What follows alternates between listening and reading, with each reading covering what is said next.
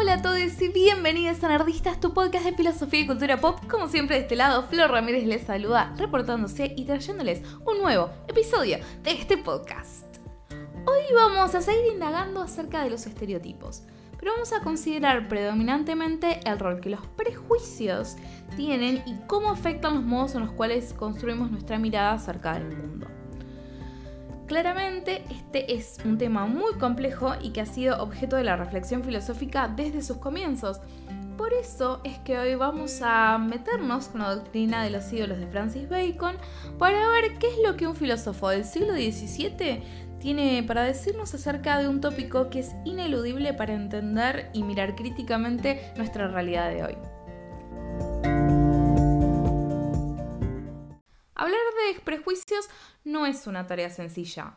No necesariamente porque las reflexiones teóricas o filosóficas en torno a este tópico sean inaccesibles, sino más bien porque es una tarea que nos exige a nosotros mismos hacer una reflexión y una reexaminación de nuestras propias miradas y nuestras propias consideraciones respecto del mundo. Es una tarea, por lo tanto, súper demandante y me parece que hay que hacerla con criterio y con responsabilidad. me parece obviamente que Nerdistas es el espacio perfecto para hacerlo, porque es lo que nos gusta hacer, reflexionar y mirar aquello que consumimos y aquello que disfrutamos desde una perspectiva crítica y obviamente los prejuicios y los estereotipos forman parte de eso que tanto disfrutamos que es la cultura pop. Entonces, volver a este tema, pero hacerlo en este caso centrada en la cuestión del prejuicio en particular, me parece que nos va a dar un montón de elementos que van a, permitirnos profundizar y complejizar los análisis que hicimos en el primer episodio, si no me falla la memoria, en el cual hablamos acerca de los estereotipos. Entonces, el episodio de hoy de alguna forma va a seguir indagando en algunos de los elementos que aparecieron al comienzo de la temporada. La idea también vino a mi cabeza, por decirlo de alguna forma, porque estuve trabajando con mis alumnos del colegio secundario con un autor que a mí me gusta mucho, que es Francis Bacon. Bacon es fue un filósofo eh, y usó un montón de cosas, pero uno de los elementos más importantes que, que, puedo decir respecto de su pensamiento es que básicamente sentó las bases de la ciencia experimental. Por lo tanto, la ciencia moderna no sería lo que es hoy si no hubiera sido por el aporte de pensadores como Bacon. Bacon fue uno de estos precursores. Pero además tiene en uno de sus textos, que se llama, en una parte de su texto que se llama el Novum Organon, eh, publicado en 1620, lo que, eh, está lo que él llama la doctrina de los ídolos. Y yo quería trabajarla tanto con mis alumnos del secundario como con ustedes, acá nerdistas, porque me parece que ahí encontramos la, como el origen, no sé si el origen, pero por lo menos un punto clave eh, que puede aportarnos mucho en la reflexión respecto de los prejuicios o eh, preconcepciones que a veces tenemos y que no sabemos de dónde vienen. Entonces, me parece además súper interesante ver qué es lo que un filósofo del siglo XVII tiene para decir respecto de un tema que hoy en la actualidad, en nuestra coyuntura, es tan importante. Para mí, revisar el problema de los prejuicios desde una perspectiva crítica eh, es no solamente algo que tenemos que hacer porque está bueno y porque siempre eh, el conocimiento es poder y conocer los prejuicios a veces nos ayudan a mirar desde otro lado y con nuevos ojos aquello que, que solemos como considerar cotidianamente, sino porque además es lo que necesitamos, a mi entender, como herramienta para poder entender cómo llegamos a donde estamos y cómo podemos salir de estas situaciones.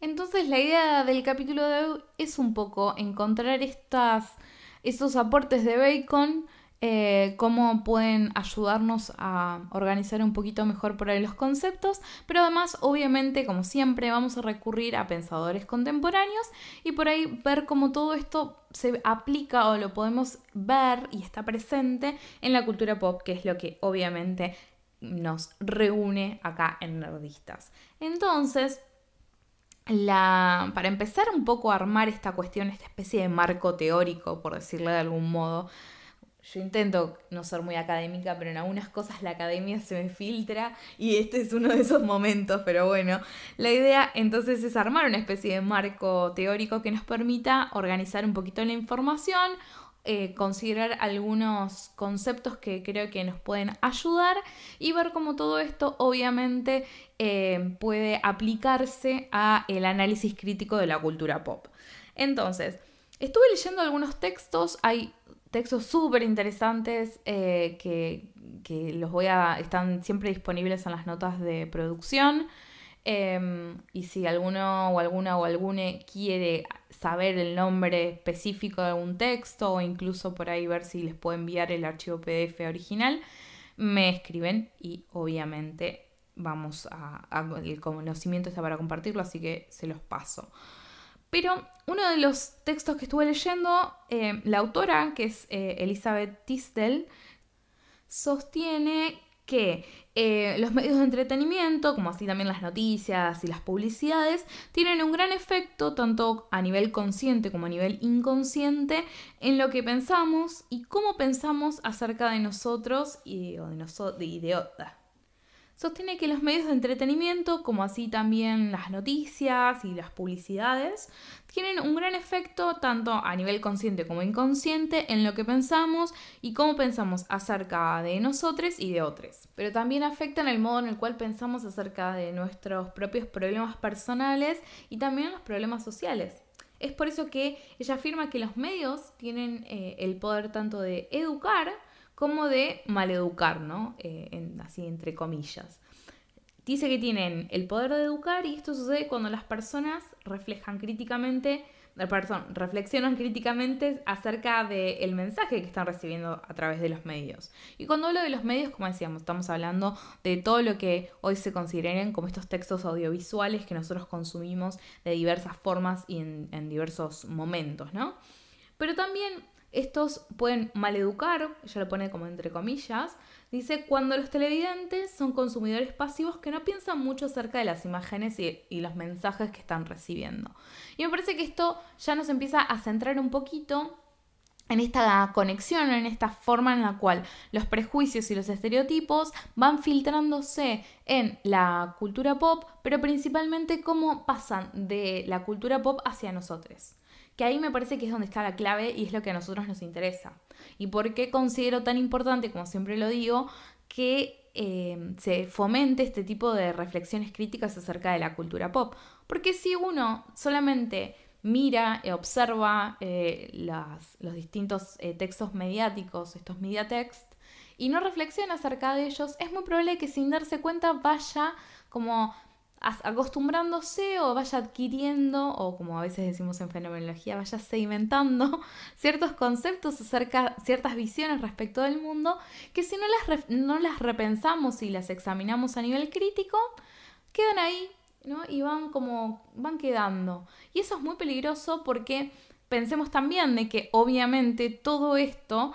Eh, es parte de una maquinaria mucho más grande, eh, que está dicta donde hay intereses, ¿no? Eh, que, van filtrándose en estos mensajes. Entonces, si nosotros miramos críticamente, podemos eh, tener una visión mucho más profunda y mucho más pensada, ¿no? De, de, todos estos mensajes que vamos recibiendo.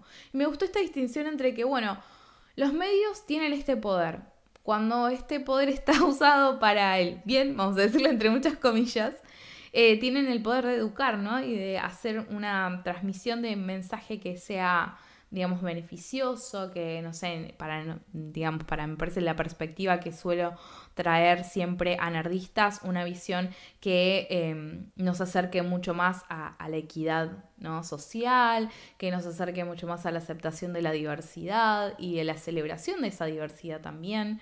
Em, y ese tipo de cuestiones. Pero cuando no hay del otro lado un receptor que sea activo, sino más bien que se queda en esa, esa pasividad absoluta, lo que tenemos es que, bueno, ahí los medios también pueden mandar un montón de, mensajes que si no son analizados críticamente pueden ser nocivos para, em, para, la sociedad, porque eso ayuda también a mantener cierto status quo y hace que nosotros, digamos, llevándolo a, a cuestiones más concretas, lleguemos a vivir en sociedades en las cuales donde la discriminación por, por ejemplo, causas raciales o por causas de género sean moneda corriente. Todo esto, digamos, es parte de una maquinaria mucho más profunda y como siempre digo, para mí la cultura pop es una de las patas centrales de esta gran maquinaria. Entonces, esta, mm, esta forma en la cual eh, Tisdell presentaba estas consideraciones me parecía súper interesante para empezar a, como, a un poco las bases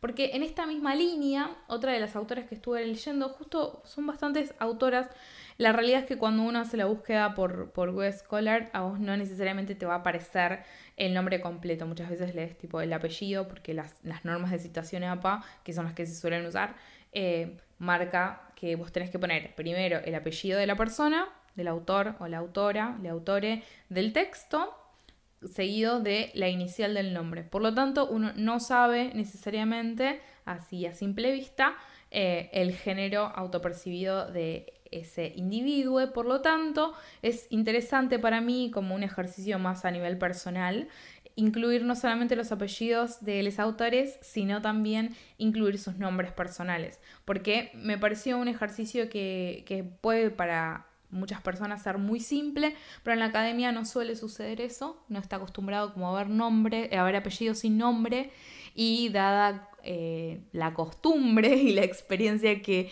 una ha tenido en la academia suelen ser siempre hombres. Entonces me parece súper interesante que en la mayoría de los textos que estuve leyendo para este capítulo y para la mayoría de los capítulos que vengo haciendo de nerdistas, estoy viendo muchas académicas mujeres. Eh, lo cual a mí me, personalmente me, gusta mucho, por, por, eso me gusta tratar de decir siempre los nombres completos.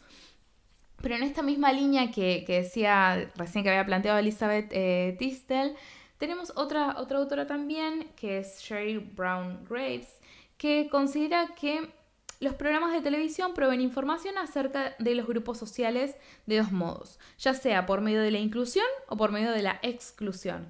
Entonces, cuando, por ejemplo, grupos diversos son incluidos en los programas de televisión, por ejemplo, en las series, en las películas y demás, los contenidos televisivos ofrecen ejemplos específicos de las características físicas, psicológicas, sociales, culturales y económicas de estos grupos. Entonces, acá lo que vemos es que la inclusión lo que hace es no solamente mostrar, por ejemplo, a individuos que formen parte de un grupo, sino que además lo que hace es presentar información, digamos, que de alguna forma contextualice a ese, por ejemplo, pongámoslo en términos de un personaje. Tenemos un personaje que es, no sé, transgénero. Entonces, lo que se va a hacer en esos casos, cuando se está, digamos, introduciendo información acerca de los grupos en forma por medio, perdón, de la inclusión, lo que se va a hacer es introducir al personaje, pero además se va a tratar de incorporar eh, características o dar cuenta de características que tienen que ver con el grupo al cual ese personaje pertenece. Entonces, eso lo que hace es no solamente mostrar a un individuo, esto es la lectura un poco que, que saco de esto, ¿no? Es no solamente mostrarte al individuo como un miembro aislado, ¿no? Como algo casi, no sé, excepcional, sino más bien lo que hace es introducir a este personaje como representando a un grupo que es mucho más amplio. Entonces ahí es distinta la, información que las televidentes pueden adquirir eh, porque precisamente lo que está haciendo es incluyendo. Entonces en esa inclusión eh, me gusta esta como correlación entre la idea de incluir implica el conocimiento, implica eh, esta idea que, que habíamos visto en Tisdale de educar, en cambio, la otra forma que mencionaba Cheryl es esta idea de la exclusión, que es lo que pasa también, eso es otra forma de, eh, en términos como mucho más coloquiales, de bajar línea, diríamos en Argentina, que es cuando se hace una... Eh, una lectura o digamos se promueve una lectura eh, que está fuertemente influenciada por una visión específica respecto de una problemática. Entonces la idea es que, por ejemplo, no sé, si uno lee cierto tipo de medios de comunicación, ya se sabe cuál es la línea, digamos, editorial que está operando. Eh, lo mismo obviamente sucede con los, eh, los textos mediáticos. Entonces lo que va a decir Sheryl, que con respecto a esta segunda forma de introducir o de dar información respecto de estos grupos, que siempre cuando estamos hablando acá de prejuicios, suelen ser grupos mm, que de alguna forma son marginalizados. Son grupos como esta idea del outsider, ¿no? De aquel que no forma parte de ese nosotros, en realidad casi lo podríamos decir en términos como nosotros, y el resto, ¿no? Em, que esto ya lo, hablamos un poquito más cuando hablamos acerca de, los, de la monstruosidad y la otredad eh, en la, temporada anterior, entre comas, entre realidad en paréntesis. Si no lo escucharon, les invito a que lo escuchen porque me parece que es un tema que es súper interesante. Cierro paréntesis, volviendo. Eh, Sherry lo que va a decir entonces es que cuando estos grupos están ausentes de la programación televisiva de los programas, la implicancia es que estos grupos eh, que no aparecen son inconsecuentes, que no tienen poder o que no tienen importancia.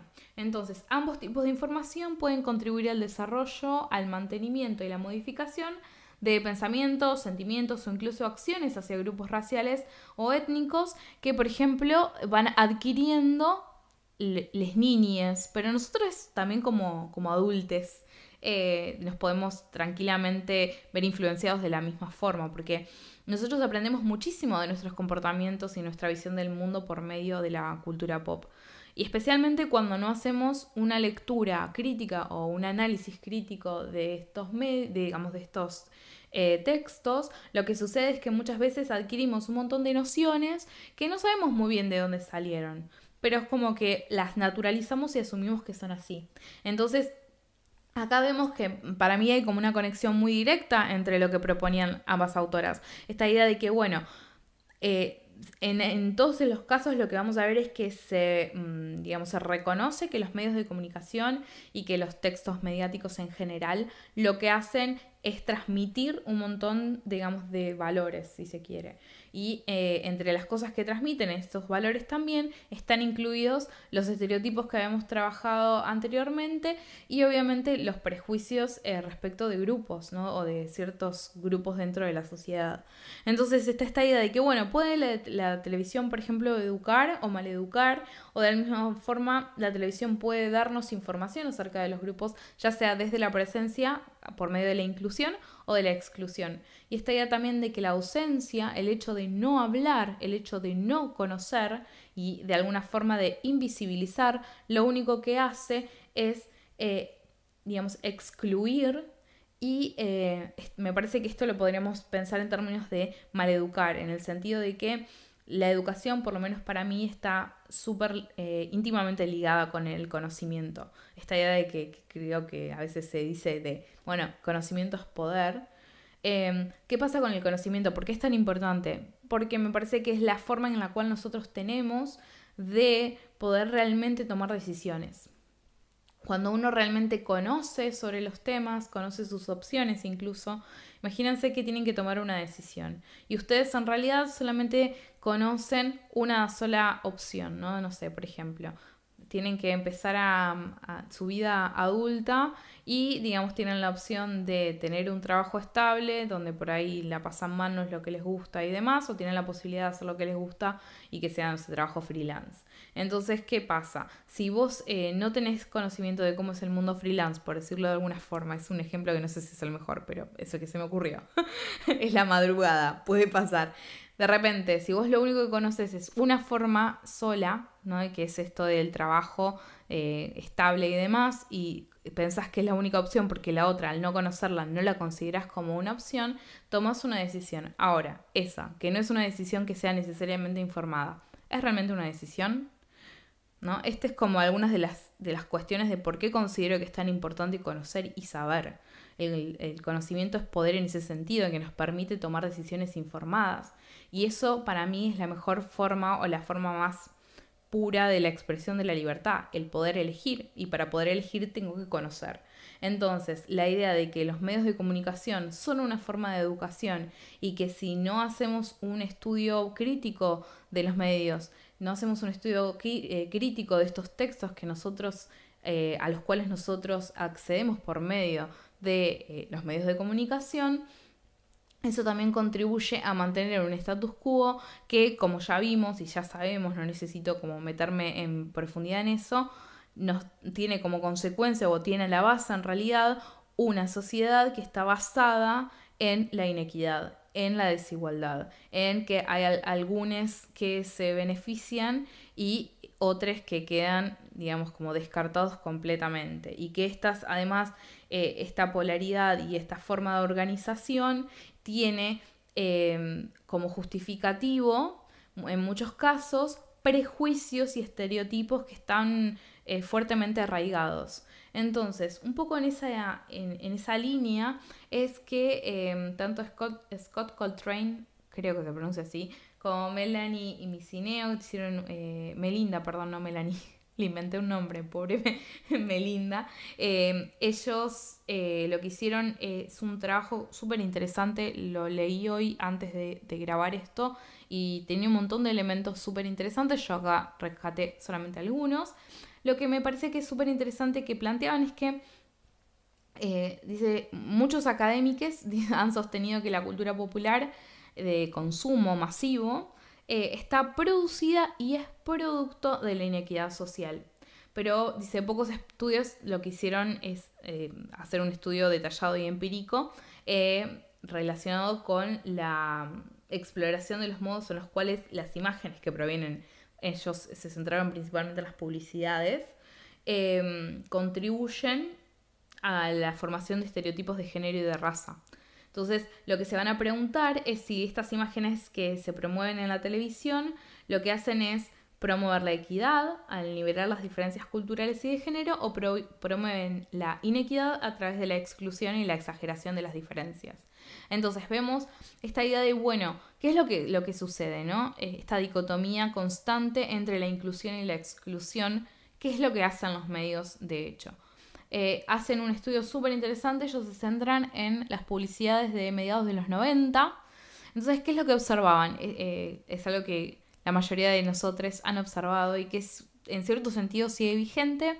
Por ahí la, la, digamos, a nivel estadístico, la estadística cambia porque hay un poco más de diversidad ahora, pero no demasiada, tampoco es una locura. Esta cuestión de que es mucho más factible que un personaje que se presente como ejerciendo poder o teniendo poder va a ser un hombre blanco, y ellos lo que dicen es que hacen como una especie de categorización, que lo que van a decir es que... Em, las mujeres aparecen los hombres blancos como ejerciendo el poder, como siendo los poderosos y los relevantes, y esta, esta, cuestión de la autoridad va a estar asociada a los hombres blancos. Las mujeres blancas aparecen como objetos sexuales o objetos de deseo. Los hombres negros aparecen como agresivos, ¿no? como fuentes de agresión y como esta cuestión casi de lo primitivo y de, de lo no controlado. Y además las mujeres negras aparecen como inconsecuentes, como no pinchan ni cortan. Entonces ahí vemos dos elementos que son los que van a rastrear ellos. Por un lado, la cuestión racial y por otro lado, la cuestión de género. Acuérdense, nosotros hablamos un poquito acerca de esto, esta idea de la interseccionalidad. Es que en muchos casos la desigualdad no proviene solamente de una, eh, de, digamos, de un elemento solo. No es solamente a veces el ser mujer. No es lo mismo ser mujer blanca que ser mujer negra, que ser mujer eh, de pueblos originarios. No es lo mismo ser una mujer blanca eh, de clase alta que ser una mujer blanca de clase, una clase social baja. ¿no? Entonces, eh, imagínense, y no es lo mismo ser una mujer blanca de clase alta heterosexual que ser una mujer blanca de clase alta lesbiana y, cuando empezamos a mezclar todos estos elementos, no es lo mismo ser una mujer negra em, de clase social baja y lesbiana, ¿no? A ser una mujer negra de clase media, que sea heterosexual, ¿no? Entonces empezamos a jugar ahí en un terreno súper em, complejo en el cual hay un montón de elementos que van contribuyendo a la desigualdad, no es uno solo. Em, y de acuerdo a cuestiones como la raza, la orientación sexual, la identidad de género, em, eh, la, clase social y demás, todo eso va haciendo un, un, entramado muy complejo que trae como resultado las relaciones de poder y dominación que estructuran nuestro, nuestra realidad. Entonces, estos, eh, estos eh, dos, Coltrane y Micineo, lo que hicieron es, bueno, investigar en estas publicidades y tratar de, digamos, de documentar cómo la, publicidad y el marketing masivo pueden perpetuar formas que muchas veces pueden ser nuevas y más sutiles de prejuicios contra las mujeres y las personas de color. Em, entonces, dice que las, las, imágenes mediáticas van a proveer una confirmación difusa de la visión del mundo de cada uno. Entonces promueven la aceptación de los modos de organización social actuales y reafirman a las personas que las cosas son como deberían ser, ¿no? Entonces, estas imágenes, y acá me parece que está como el aporte más interesante o lo que me parece que nos va a ayudar a entender y conectar todo un poquito más, es que estas imágenes se van a incorporar a un esquema cognitivo y heurístico y son utilizadas en los procesos de formación de las identidades, eh, la autoevaluación y la evaluación y la comparación social. Entonces, ¿qué pasa? Ahí es donde está el problema, que es lo que mencionaba un poquito al principio, es decir, cómo pasamos de estas imágenes que están en los medios y que, bueno, están filtradas por un montón de cosas y hay un montón de, prejuicios y estereotipos dando vueltas ahí a la base de todo eso, digamos, ¿dónde está el, peligro, por decirlo de alguna forma? digamos, ¿en dónde radica la posibilidad de que los medios se eduquen o maleduquen, ¿no? Y está precisamente en esto, que estas imágenes van quedando y van formando parte de este entramado, de esta eh, de este esquema cognitivo, como dice, es heurístico porque por lo tanto es complejo, y son utilizadas en los procesos de formación de la identidad, la autoevaluación evaluación y comparación social. Entonces nosotros ahí es donde vemos cómo la las imágenes y las ideas que nosotros tenemos respecto del mundo y cómo estructuramos esa realidad, cómo la entendemos, cómo actuamos en ella y cómo la, la vamos conceptualizando, está también atravesado por todos estos, eh, todas estas imágenes. Entonces ahí es donde está el, problema. Es que si además nosotros no nos replanteamos y no revisitamos estas bases, digamos, sobre las cuales nos construimos a nosotros y construimos a los otros también, eh, si no, no ponemos ahí la mirada crítica y realmente nos ponemos a ver, che, ¿qué onda acá? ¿Qué está pasando? ¿De dónde salió esta idea? ¿No? De que, no sé, los hombres negros son los agresivos, los hombres blancos está todo bien. Tipo, nuestra experiencia, incluso a veces nuestra experiencia cotidiana, nos demuestra de que muchas veces esos prejuicios que nosotros tenemos no se, digamos, no hay una correlación. Entonces, ¿qué es lo que pasa ahí? ¿No? ¿Qué, ¿Qué, hacemos con esa especie de disonancia entre nuestros prejuicios y nuestra experiencia? Por lo general, ahí es donde, en el mejor de los casos, una vuelve sobre sus propias ideas y trata de como identificar estos elementos, pero muchos no hacen nada al respecto. Entonces, ahí también es donde está esta, esta cuestión de, bueno, ¿qué es lo que pasa con nosotros si, si no somos críticos de, de, lo que recibimos? ¿No? Si nosotros lo único que hacemos es recibir pasivamente los mensajes y no reflexionamos, si nos quedamos con lo que nos dan, ¿qué es lo que pasa? Bueno, lo que pasa es la sociedad que tenemos hoy, ¿no? que, bueno, a mi juicio y, eh, no, no, es la mejor que podemos tener. Donde tengamos gente que estaba, eh, digamos, sufriendo eh, discriminación, y no solamente discriminación, sino también está siendo asesinada por el color de la piel, por su orientación sexual, por su identidad de género, por ser mujer o cualquiera de, de la, o cualquier combinación de estas y otras que por ahí no mencioné, el hecho, obviamente, no sé, las, la cantidad de, de, personas que están muriéndose de hambre en los pueblos originarios por el solo hecho de pertenecer a un pueblo originario, eso me parece que claramente nos está dando una idea de que no estamos viviendo la mejor sociedad que podemos vivir. Entonces es súper necesario que nosotros seamos responsables con nuestros consumos, no necesariamente no consumir cosas, sino también a veces es el hecho de reflexionar acerca de lo que consumimos. Me parece que ahí está la, la, la, gracia, ¿no? El hecho de que uno puede consumir un montón de cosas y que uno puede mirar un montón de series que pueden ser súper problemáticas o puede incluso eh, haber disfrutado de películas que, eh, de, directores que son irrepudiables y demás. Y me parece que lo, interesante es ver, bueno, qué es lo que hacemos con eso. No tanto esta, esta cultura que a veces pasa de, bueno, cancelemos todo, no consumamos esto, digamos, no veamos estas películas, no veamos estas no sé, estas series o no leamos estos libros porque, no sé, porque JK Rowling es eh, una transfóbica. Está bien, hay que condenar, o sea, lo, que dijo es inaceptable y, o sea, cancelemos eh, el escuchar y darle espacio de, divulgación a, ese tipo de aberraciones como las que dijo ella. Ahora, eso no, me, va a quitar a mí la, experiencia que tuve de leer Harry Potter cuando era chica. Lo que sí me va a hacer por ahí es empezar a leer y a encontrar eh, en esos textos cosas que antes no había visto.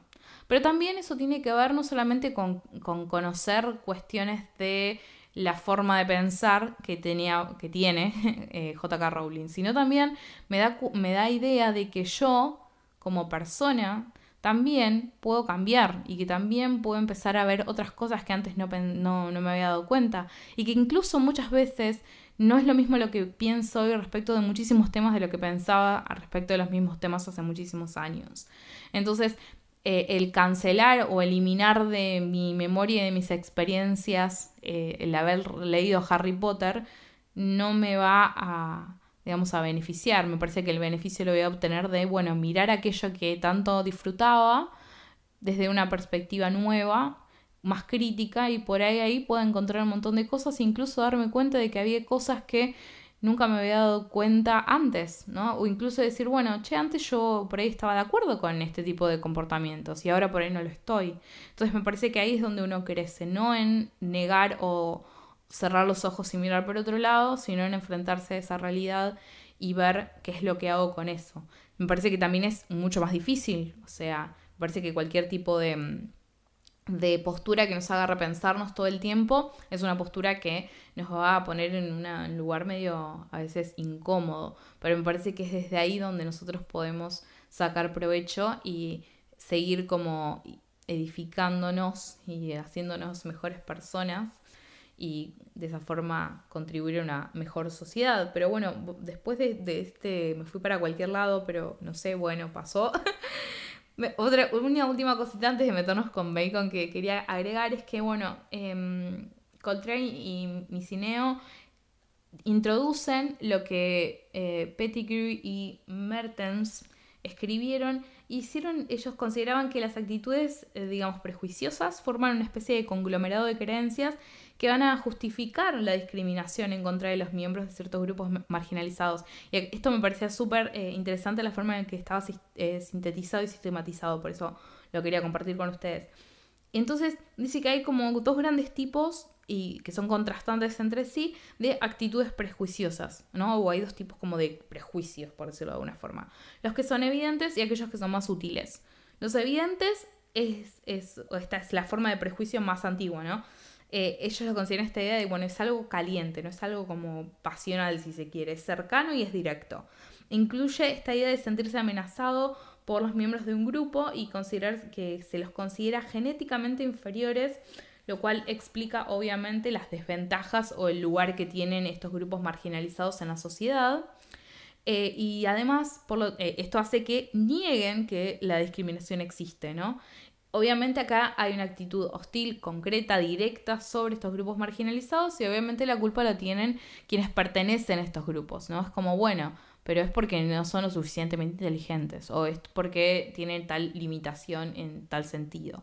Entonces el problema lo tienen los, miembros del grupo, pero además em, directamente no consideran que hay una discriminación, porque si el problema lo tienen los otros, ellos no es que están activamente discriminando, esa es como su postura, como, ah, ni idea, pero, o sea, acá puede, cualquier persona puede ir a la, universidad si quiere, Tipo, no hay discriminación. En el caso de Argentina encima tenemos una educación que es, eh, es eh, gratuita, ¿no? Es para todos. Y entonces decís, mm, bueno, está bien, eh, pero ¿quiénes llegan a la universidad? Necesariamente todos pueden llegar y probablemente no. Y eso implica necesariamente que las personas no estén capacitadas o que no tengan la capacidad intelectual, estoy usando muchas comillas, capacidad intelectual para hacerlo. No, hay un montón de otros factores. Pero como este, estos grupos o estas formas de, de prejuicio no aceptan la existencia de la discriminación, no ven estos como factores que son, digamos, que, que, van formando este entramado complejo de que es la sociedad. Pero la, la, forma de prejuicio sutil me pareció súper interesante, porque obviamente es una forma más nueva de los prejuicios. Es, es verdad que eh, en algunos casos sigue estando y con respecto a ciertos prejuicios en particular seguimos viendo estos prejuicios que son mucho más hostiles y obviamente la violencia que hay respecto de los grupos marginalizados claramente muestra de que todavía están estas formas más eh, evidentes de prejuicio. Pero a mí me interesan los que son más sutiles, que es, dices, una nueva forma, es, son, es más frío, es distante, es indirecto. Entonces, ¿Qué es lo que hacen? Exagerar las diferencias culturales y atribuyen las desventajas de ciertos grupos a estas diferencias culturales. Entonces implica mantener emociones negativas respecto de estos grupos minoritarios y considerar que obviamente el grupo de pertenencia eh, es lo positivo. Entonces es mucho más sutil porque ya no, no, se está pensando en términos tipo genéticos o bueno, eh, tienen tales falencias eh, como que son innatas, sino es como una cuestión cultural. Ellos tienen una cultura distinta, entonces, bueno, están donde están o, les pasa lo que les pasa porque su cultura tal cosa. Y, eso hace una reafirmación de la, del grupo de pertenencia. Entonces, esto me parecía súper interesante porque como vemos siempre hay como cierta em, continuidad, me pareció, entre los textos que, encontré. Eh, y eso nos da como una, un pantallazo bastante interesante, por lo menos a mi juicio, respecto de el problema de los prejuicios en la actualidad. y obviamente en relación con los medios de comunicación o con la cultura pop, eh, que es lo que a nosotros, eh, a nosotros nos interesa particularmente en nerdistas. Pero todo esto para mí, esto es como una tesis interpretativa, tiene su origen, si bien por ahí no necesariamente, y obviamente va a venir alguien que me puede decir, no, pero tal autor ya lo mencionó, no sé qué, sí seguro, pero no importa. Yo voy a sostener de que para mí hay algo de la postura, la, doctrina de los ídolos de Bacon que resuena, con, o sea, en armonía perfecta con estos elementos que estuvimos mencionando eh, anteriormente. Entonces, a ver, como les decía, Bacon, filósofo, creo que también fue eh, científico y un montón de cosas. Vieron que en el siglo XVII eh, y la modernidad en general, como no tenías el pensador que era solamente filósofo, era como 7 mil millones de cosas. Bueno, ahora no me voy a entrar en la biografía de, de Bacon y todo lo que hizo, pero bueno, es, digamos, la preocupación que él tenía cuando hace la Instauratio Magna o la Gran Restauración, que es como su obra eh, la parte que yo voy a compartir con ustedes hoy está en, la, en el Novum Organum, que es el nuevo órgano. La idea básicamente era fundar una nueva ciencia, porque lo que él consideraba es que la vieja vía de conocimiento no permitía llegar a, digamos, a ningún lado. ¿No? Lo que decía es como, bueno, parte de la experiencia de los hechos y enseguida de una experiencia muy limitada y poco profunda hace generalizaciones y establece los principios generales. Y de esos principios generales va a derivar las leyes intermedias que le van a permitir como justificar eh, a esos principios. Entonces es como que va de abajo, enseguida salta y lo del medio medio que va buscando aquello que le permita sostener eh, esos principios generales que salieron medio de la nada. Entonces dice, así chicos no podemos conocer nada, esto así no va, tenemos que buscar una nueva vía de conocimiento que a nosotros nos permita realmente poder fundamentar el conocimiento y poder conocer cosas nuevas. Entonces, es lo que voy a decir, partimos de la experiencia de los hechos y gradualmente vamos como deduciendo los pasos intermedios o estas leyes, em, las, leyes eh, secundarias. Y en última instancia, una vez que recorrimos todo el camino y fuimos tipo pasito por pasito como si fuera una especie de escalera, llegamos a los principios generales. Entonces esos principios generales van a estar fundamentados y van a estar fundados en los pasos intermedios y entonces es como, bueno, ahí nos aseguramos de que llegamos a donde teníamos que llegar. No de, bueno, no sé, me crucé con cinco gatos en mi vida, todos eran negros, de ahí saco que todos los gatos son negros y después las leyes del, medio las vamos viendo. La idea sería, era como una cosa así antes. Entonces, eh, uno de los elementos que, aparecen ahí, que son importantes, es esta idea de que los sentidos nos pueden engañar. Entonces, como los sentidos nos pueden engañar, no podemos depender únicamente de ellos. Y hay una serie de falsas nociones, o como él le llama, ídolos, que están en nuestro entendimiento y lo que hacen es como impedirnos eh, recorrer el camino, digamos, en forma como tranquila y para poder arribar el conocimiento. Y él va a decir que hay cuatro clases de ídolos o falsas nociones y me parece que la forma más fácil de entender la diferencia entre los cuatro, que en algunos puntos, pasado incluso con, mis alumnos, veíamos que se interconectan ¿no? Los distintos tipos de, de, ídolos. Lo que vamos a ver que me parece la mejor forma para mí de organizar esto es pensarlo desde cuál es el punto de origen. Y me parece que va a haber algo de todo esto que puede llegar a resonar un poquito con lo que decíamos antes. Entonces, acá voy a, hice una versión como resumida, el texto es súper interesante, es una lectura bastante accesible. Em, entonces, esto está, eh, tiene aforismos el, texto de Bacon, que son como sentencias eh, cerraditas, entonces son como bastante tipo parrafitos, en algunos tipos son oraciones nomás, los aforismos, y em, desarrolla toda la doctrina de los siglos entre el aforismo 39 y el 43, por si alguno tiene el, o alguna o alguna tiene el libro por ahí y lo quiere chusmear, o si alguien quiere, me lo puede pedir, se lo mando el PDF. Entonces, dice, los, los ídolos son falsas nociones que están en el espíritu humano, es lo que nosotros hoy podríamos decir que son los prejuicios, eh, y son cuatro van a ser los eh, ídolos de la tribu, los de la caverna, los del foro y los del teatro. Entonces, lo que va a decir es lo siguiente. Los de la tribu tienen su fundamento en la misma naturaleza del hombre y en la tribu o el género humano. Dice, el entendimiento humano es con respecto a las cosas como un espejo infiel, que recibiendo sus rayos mezcla su propia naturaleza con la de ellos y de esta suerte los desvía y corrompe. Entonces tenemos como primer punto de falsas nociones es pensar de que nosotros en realidad lo que hacemos es reflejar directamente eh, como un espejo a, a, los objetos, la realidad, ¿no? Entonces eso es un error porque lo que va a decir Bacon es que, y lo que van a sostener muchos pensadores modernos, esta idea de que los, ya está en Platón esto, ¿no? Que los sentidos me engañan.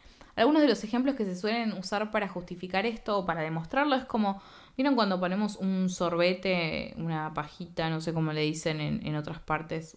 yo sé que en algunos lugares en popote, bueno, una bombilla en el agua, en un vaso de agua, por ejemplo, y de acuerdo al ángulo donde lo vemos, se genera la ilusión óptica como si esa, esa bombilla, esa pajita estuviese quebrada.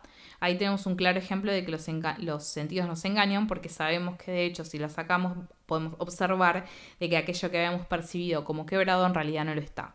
Entonces, esta idea de que nuestros sentidos y que nuestro entendimiento lo que hace es reflejar el mundo directamente, no es verdad. Entonces desde ahí nosotros tenemos que dejar de pensar que nosotros conocemos las cosas tal cual son sin ningún tipo de, de, digamos, de, corrupción en el medio. Entonces, ese, ese, primer punto es el que está, digamos, en nosotros por, por el hecho de que somos humanos y que formamos parte del género humano. Ahí como tenemos el primer punto.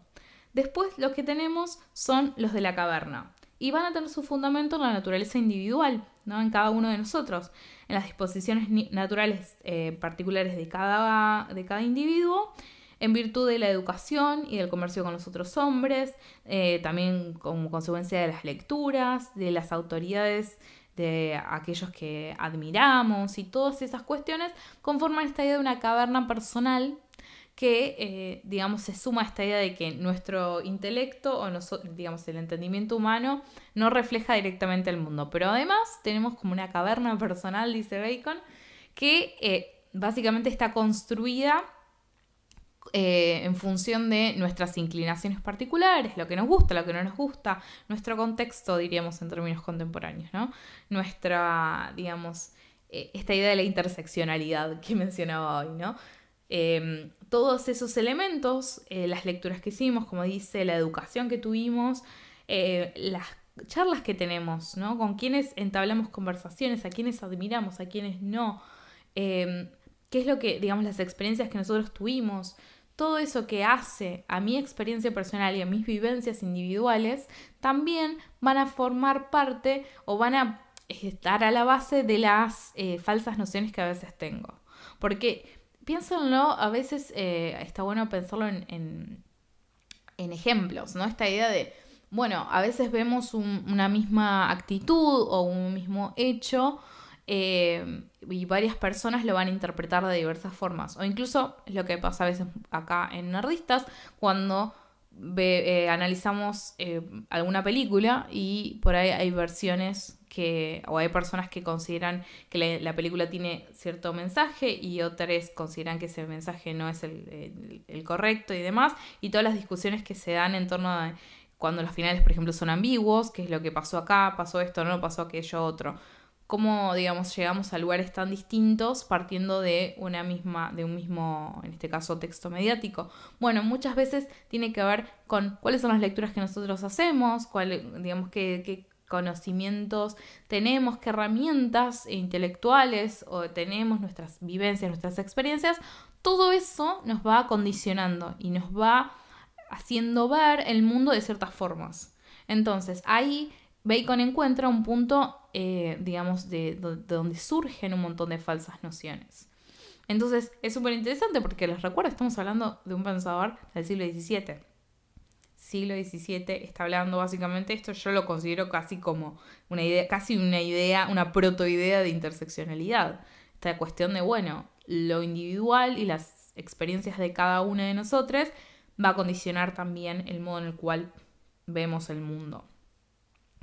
Después van a venir los del foro. Y estos tienen que ver, dice, con la reunión con, otros, la sociedad de los hombres.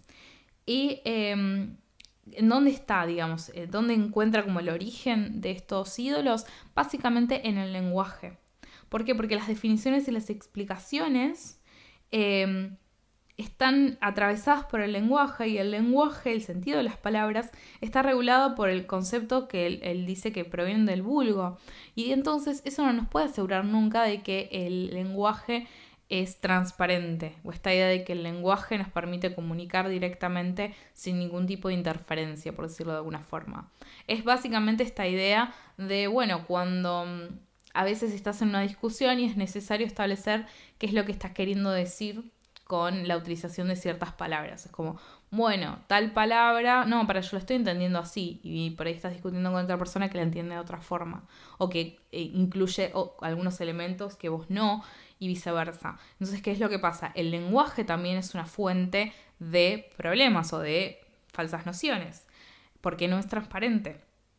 Entonces, ahí es donde eh, se generan eh, digamos, por el uso de ciertas palabras o demás, controversias o eh, también aparecen un montón de imaginaciones y problemas que muchas veces son vanos, pero están ahí.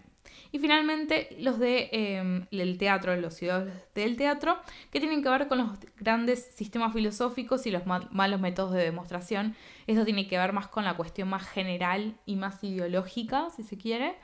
Eh, esto afecta más directamente también esta cuestión de que las demostraciones científicas previas al, trabajo de Bacon, según su propia lectura, no eran correctas, por lo tanto, bueno, obviamente ahí tenemos fuente de errores porque consideraba que la forma en la cual se obtenían las demostraciones y las explicaciones con los viejos métodos de conocimiento eh, traían problemas porque obviamente estaban falladas, eh, digamos, desde la base. Entonces, para mí, Bacon nos está trayendo, digamos, con muchos de los elementos que después están presentes en los discursos, en las discusiones, mejor dicho, en torno a los prejuicios en la contemporaneidad.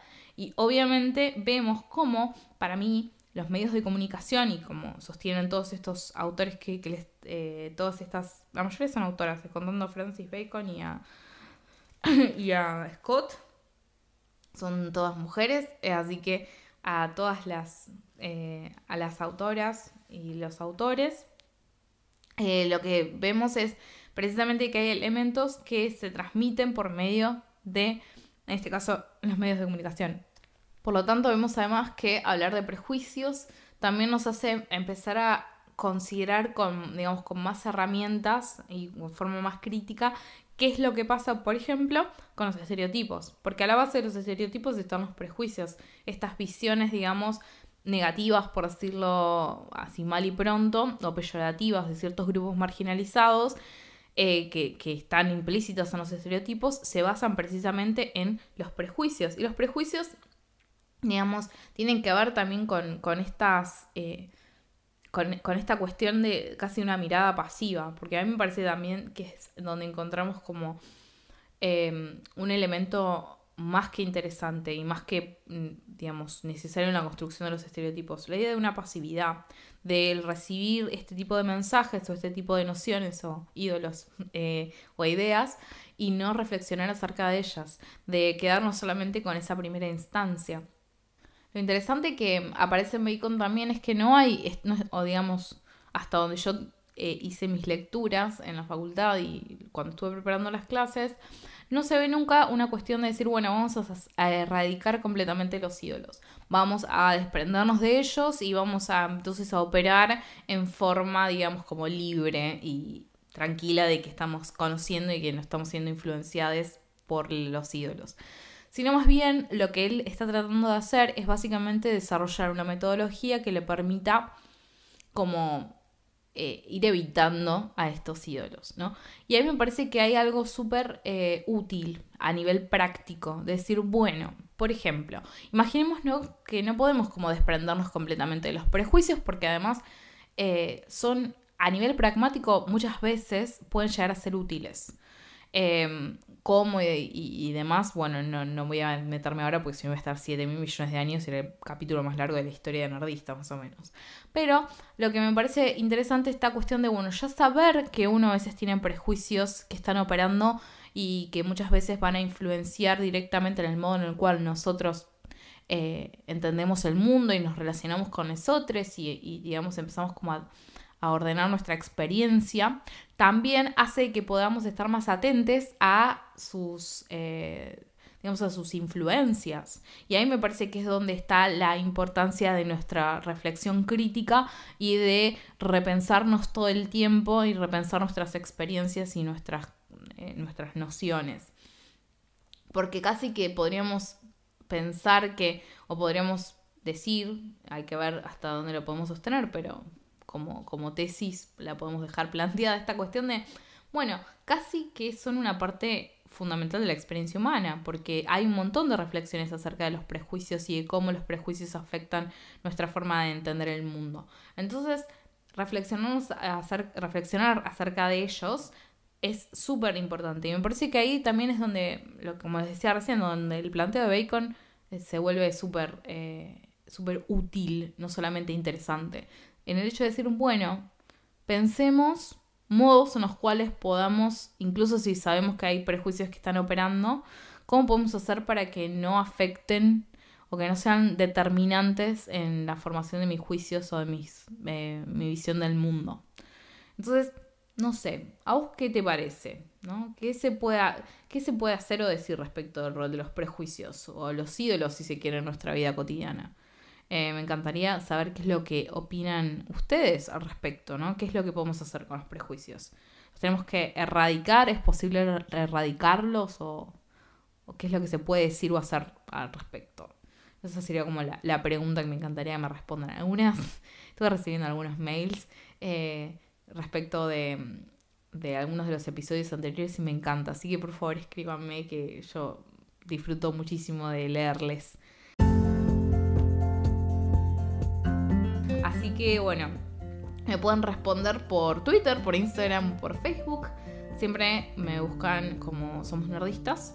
También pueden escribirme, como ya les dije recién, por mail para contarme cosas eh, a contacto arroba y si me quieren buscar a mí personalmente, siempre me van a encontrar como arroba floren en todas las redes sociales. Es con es FL 3O R 3E N. O sea, siempre las vocales em, son tres. No te olvides de visitar www.somosnerdistas.com donde siempre vas a tener las últimas novedades y los últimos episodios. No te olvides tampoco de dejarnos una review y compartir este episodio para llegar a más gente ocupada como vos. Y acordate también que podés pasar por eh, patreon.com barra somos y colaborar con el podcast para ayudarme a seguir haciendo más contenido como este que escuchaste en el día de hoy. Tu apoyo es súper importante, así que muchísimas gracias. Ahora sí, me despido y nos vamos a reencontrar en el próximo episodio de Nerdistas, tu podcast de filosofía y cultura pop. Chao, chao.